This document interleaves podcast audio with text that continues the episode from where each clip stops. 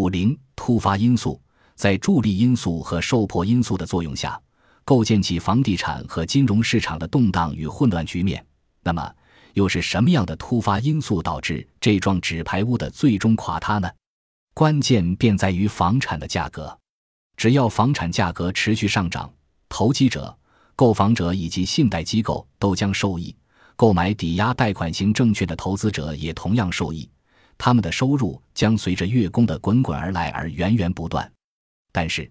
一旦房产价格趋于稳定，投机者便会发现自己陷入难以为继的尴尬境地，手中多套原本预期能够在上涨房市下，在变动利率抵押贷款的低廉诱导利率期结束前快速卖出并获利而购置的房产，立刻变成沉重的贷款负担。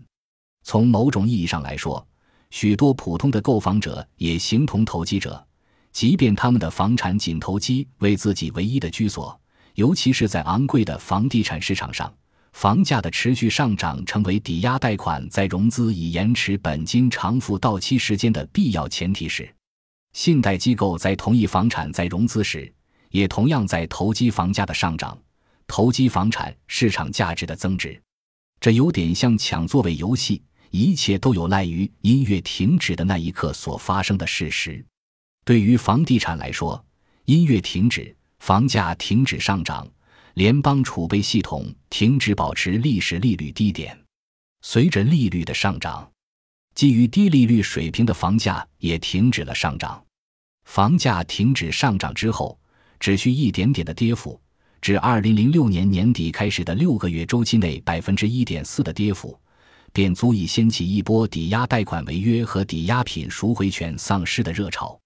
购买多套房产的投机者原本期望在低廉的初始月供期间快速转售房产并获利，却只好在无望快速转售房产或是无法收回投入的情况下，违约无力偿还抵押贷款。选择了可变利率抵押贷款的房屋持有者也要面对月供上涨的局面。他们通常不是无力支付上涨了的贷款月供，便是主动决定放弃支付贷款月供。尤其是在房产的价格不仅停止上涨，而且开始下降的情况下。要知道，此时他们的房产价值往往已经低于抵押贷款的数额。就像在房产价格上涨阶段时，人们不必付出便可以获取房产净值一样，在房产价格下跌阶段。人们付出了，也仍然可能损失的房产净值。对于那些以房产净值贷款的房屋持有者来说，房价的下跌更是进一步减少了房产的剩余净值，也同时进一步增加了房产持有人发现自己的房产处于净负值的机会。如流行的说法被潜水，这同样也为购房者提供了停止支付贷款月供的动机，即便购房者有能力负担。引发了更多的贷款逾期、贷款违约以及抵押品赎回权丧失。还有一个事实也不容忽视，即加利福尼亚州及其他诸州的法律并未授予借款人更多的资源来应对购房者的违约，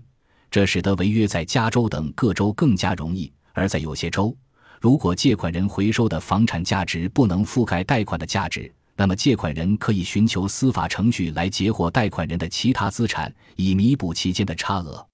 随着价格下跌，房产价值下降，房地产的整个链条也在做出自身的反馈和调整。发现自己拥有过多抵押品赎回权丧失案例的银行，以不计成本的价格快速向市场推出和兜售回收的房产，因为他深知自己并非房地产的从业者。如果假装房地产从业者那样试图管理库存日渐增长的丧失抵押品赎回权的回收房产，很可能损失更大。总之，价格回落导致更多丧失抵押品赎回权的回收房产涌入市场，并造成房产价格的进一步下跌。尽管非比寻常的急速而持续的房产价格下跌主要集中在特定的房地产市场。贷款逾期与违约也同样集中在特定的房地产市场，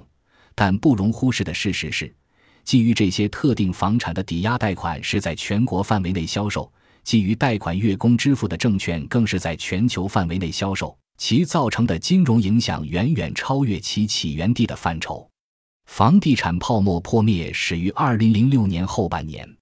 抵押贷款月供的逾期。违约以及丧失抵押品赎回权却一直持续。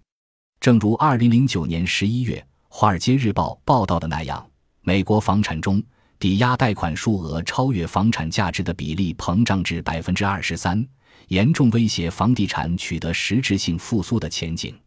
超过一千万个美国家庭处于这样的境地，其中超过五百万个家庭所拥有房产的市场价值低于其所负担的抵押贷款的百分之二十。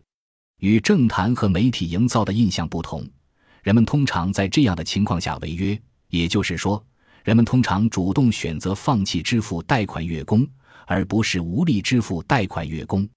去年。大约五十八万八千位贷款人出现抵押贷款违约，即便他们完全有能力负担贷款。《华尔街日报》如实报道。此外，这一数字是去年的两倍。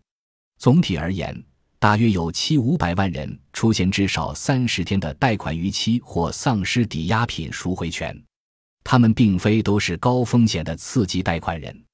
一旦房产价格开始下跌，即便是以三十年期。首付百分之二十房款的传统方式抵押贷款的房产，其价格也将因为被倾销到市场上的丧失抵押品赎回权的回收房产的竞争而被拉低。就像房地产的其他特征一样，这些情况也存在巨大的地区差异。在加利福尼亚州、内华达州、亚利桑那州以及佛罗里达州普遍存在，而在其他各州则不尽然。在内华达州。几乎有百分之三十的抵押贷款人所负担的贷款超过了其房产价值的百分之五十，而且这并非一时的现象，而是三年前房地产泡沫破灭以来一直持续的状况。纵观整个房地产大起大落的过程，这些效应都高度区域化。尽管拉斯维加斯的房产价格不到三十七个月前的一半，但在达拉斯，房产价格却仅仅下跌区区百分之五。